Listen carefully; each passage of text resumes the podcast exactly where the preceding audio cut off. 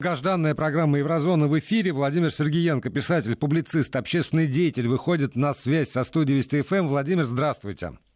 Здравствуйте, Владимир. Здравствуйте, дорогие радиослушатели. Сегодня радиослушатели только. Напоминаю, что эта связь Владимира нет в Москве, к сожалению, поэтому у нас не, очень много времени. Тогда э, говорите, вы, вы посвятите с, свой спич противоречиям в правительстве Германии или сегодня м, другие темы?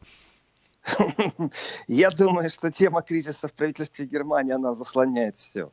Но не футбол. Ведь наполнение футболом происходит вне зависимости от политики. Средства массовой информации, они ничем другим не занимаются, как разогревают публику к футболу. Сегодня все-таки играет Германия, и напряжение очень велико. А Меркель и ее кабинет, это примерно, скорее всего, будет э, ясно уже в понедельник. И, конечно, Зейхофер э, молодец, что он не боится вот так жестко идти и пикетировать э, Меркель. Это не первый раз они в клинче, абсолютно. И Зейхофер политик с таким хорошим 30-летним стажем. Он был министром сельского хозяйства давным-давно. Когда он стал главой Баварии, в принципе, одна из его таких ключевых фраз была очень красивая, замечательная. Ничего не изменилось, Бавария остается раем. Он фанат своей земли, и он еще и такой ну, яркий представитель баварского мышления, я бы так сказал. Это политический сепаратизм в душах, в позвоночнике. Я не могу это назвать вот сепаратизмом конкретным, что Бавария выйдет из Германии. Нет. Но если рассматривать самих баварцев как несущих определенный стержень, в них есть определенное такое внутреннее, ну, скажем, не равновесие, не могу сказать это высокомерие, неравновесие и восприятие этого неравновесия по отношению к другим немцам. Ну, вот мы лучше, у нас лучше машина, у нас климат лучше, мы трудолюбивее, мы богаче. Это есть, это присутствует. И Зейхофер был когда э, главой Баварии, он тогда уже первый раз ввел ограничительные меры по мигрантам. И э, когда его ставили на должность МВД, скорее всего, главы МВД, скорее всего, это была договоренность именно три партийных разборок между Меркель, э, партия ХДС, и ХСС, сестринская партия, братская партия в Баварии. И последствия, они очень ярко выражены. Зейхофер плевать хотел э, на главу государства в данном контексте. Он ведет именно свою линию, свою, свое восприятие жизни он навязывает в политическом контексте. Когда Зейхофер был в Москве, так как его э, мочили как открыли огонь на поражение против Зейфхофера, когда он первый раз приехал, э, нужно было смотреть, как он сопротивляется, как он достойно ведет такое вот э, фехтование. Удар, выпад, удар, выпад, защита.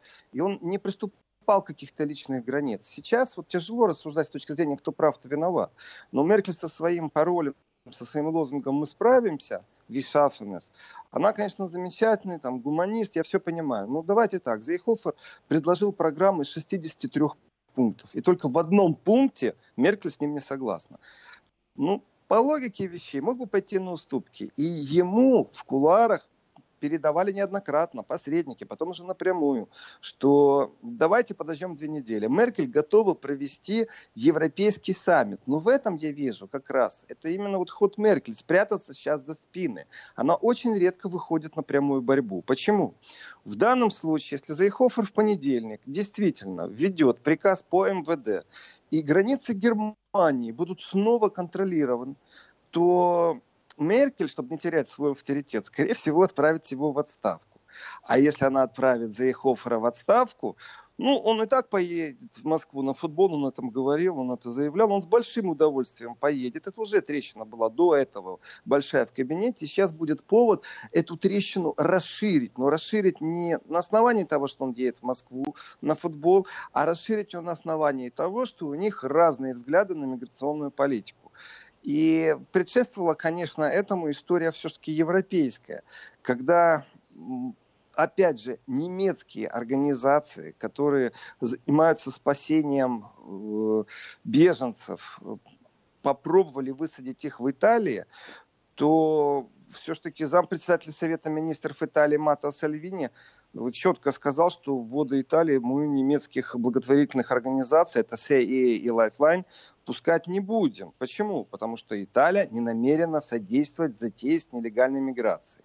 Им придется брать курс на другие не итальянские порты. В принципе, Подождите, это прямая а, цитата. А, а тогда получается, что он, ну, прямо или косвенно обвиняет как раз э, благотворительные организации немецкие в организации нелегальной миграции, да?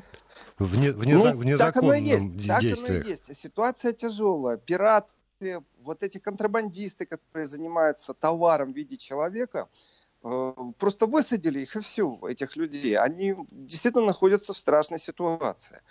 И единый европейский подход, он где-то даже правилен будет, перераспределение. Не может постоянно Италия на себя принимать удар. И вот Италия в жесткой позиции своей, она навязывает Брюсселю, Германии, кому угодно, э, разговор, разговор которого не избежать. Давайте равномерно распределять. Но здесь очень сильное сопротивление европейское. Ни поляки, ни венгры не хотят равномерного распределения беженцев по каким-то квотам в Европейском Союзе. Соответственно, когда Макрон давайте так по-честному, с дуру вдруг брякнул какую-то фразу, которая настолько сильно, я бы сказал, даже унизила итальянское правительство, итальянское правительство все-таки вызвало на ковер посла во Франции, в Италии. Именно потому, что некрасиво так говорить о соседях и говорить о том, что они вообще вот, ну, не цивилизация, не гуманная нация. Можешь принять? Прими. Нашли компромисс. Немецкие организации, как вы, Владимир, говорите, которые косвенно виноваты в нелегальной миграции, это так и есть. Они даже не косвенно, они прямолинейно действуют иногда в обход рамок закона и настаивают, что это гуманная миссия, что мы достаточно цивилизованное государство. Например, Америка, которая разлучает э, нелегалов э, в семьями, и вот сначала апреля в США на границе с Мексикой практически 2000 детей а, оторваны от семьи, потому что родителям выставляют объявление за нелегальное пересечение границы, а дети в этот момент находятся либо в специальных лагерях, либо в специальных семьях, которые временно берут на размещение. Ну, кроме грудных детей, грудных, грудных не забирают. В принципе, вот так поступает Америка. Показатель это для Европы. Является ли Европа в данном случае ментальным братом США? Нет, зачем же брать пример?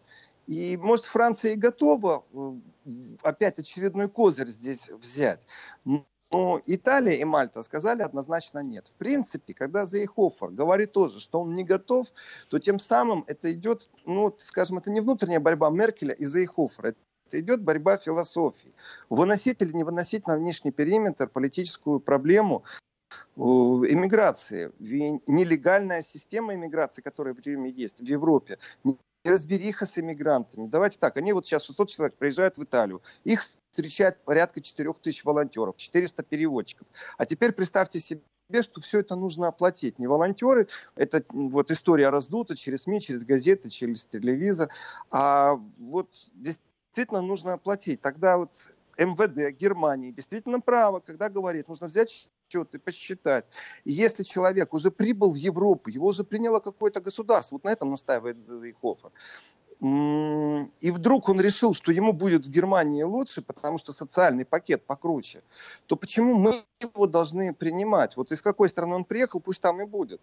Ведь нужны совместные базы, в которых будет регистрироваться человек, и его отпечатки обязательно. Сетчатка теперь уже, наверное, будет тоже регистрироваться. И процессов, которые в Европе нужно запустить, достаточно. Другое дело, что медлительность, которой все это происходит. Вот сейчас, честно говорю, вот получила Меркель сейчас такую прям черную метку на разрушение кабинета, это может привести действительно к тому, что Меркель должна будет ставить в парламенте, в Бундестаге вопрос о доверии к ней. Тогда мы будем свидетелями, в принципе, очень напряженной схватки. Потому что не так легко будет Меркель сейчас при первом кризисе, который был достаточно войти в второй кризис и стать просто исполняющим канцлера, техническим канцлером, который останется на некоторый период времени. Владимир, она... а, а вот здесь должен... я, я хотел бы уточнить, потому что если бы, например, ну, там, о выходе из кабинета заявил представитель э, коалиции, как, ну, вот э, из других партий, которые вошли в эту замечательную вашу э, коалицию, тогда бы, конечно, да. Но здесь же вроде представитель ее же партии, в этом смысле может быть менее критичная ситуация для существования кабинета. Зейхофер не является членом ее партии. Зейхофер возглавляет отдельную партию ХДС. Это Не, ну ХДС, ХСС, вот у меня в голове это одна система, через, через э, флеш. Через черточку. Да.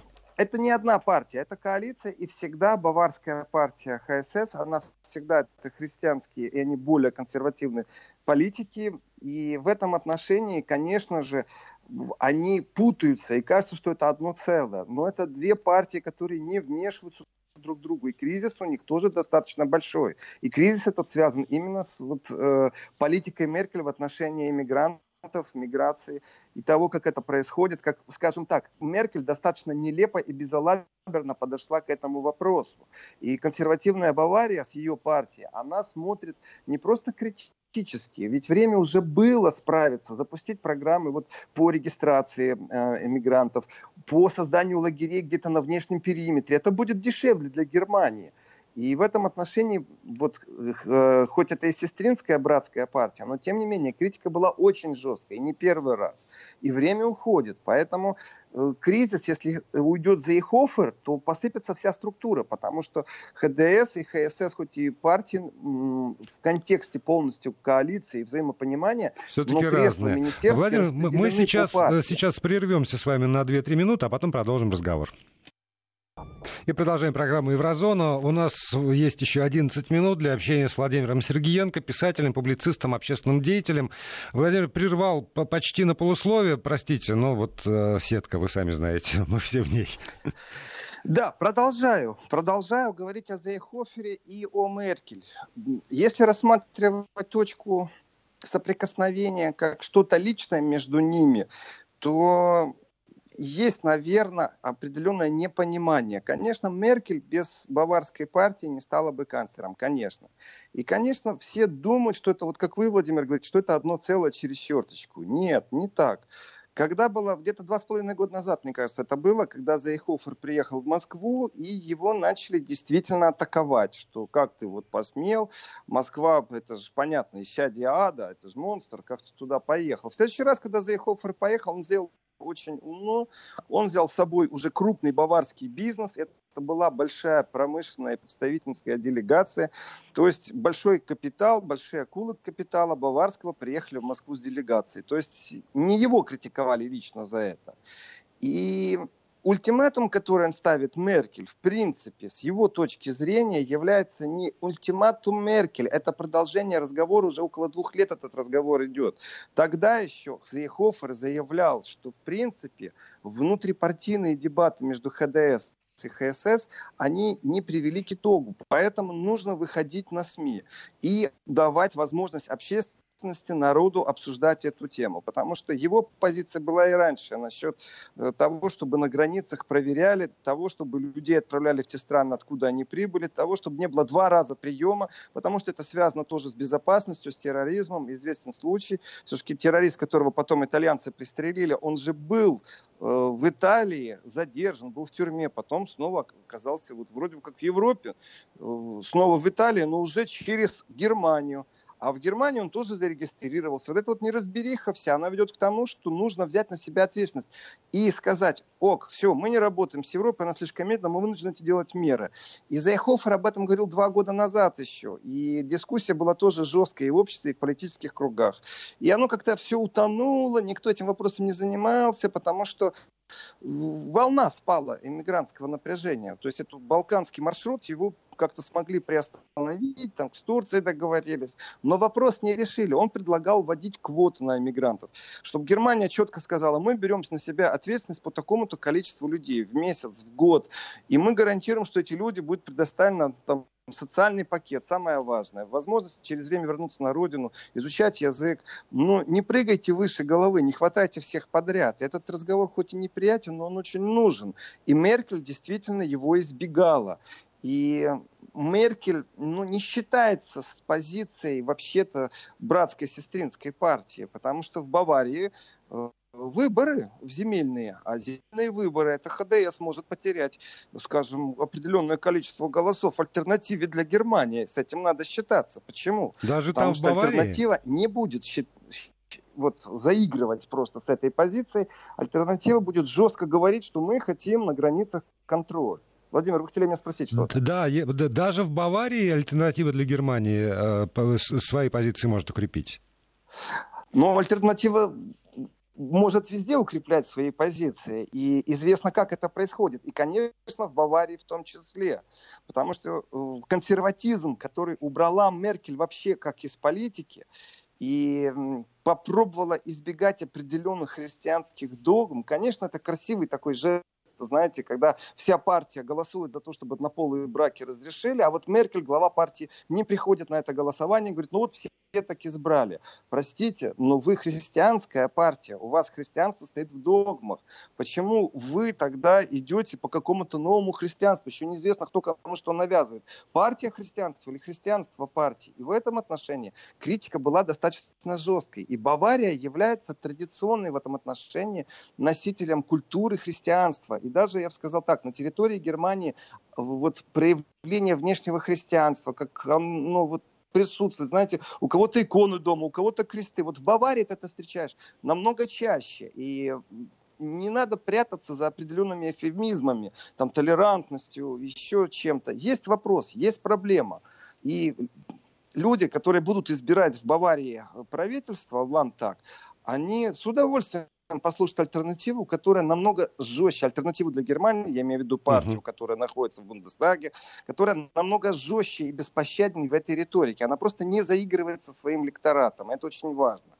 Соответственно, Меркель должна учитывать вот момент того, что братская партия нуждается в помощи на земельных выборах. И, конечно же, это их совместный конкуренционный противник, альтернатива для Германии. И в этом отношении консервативная позиция Зейхофера, она была предсказуема.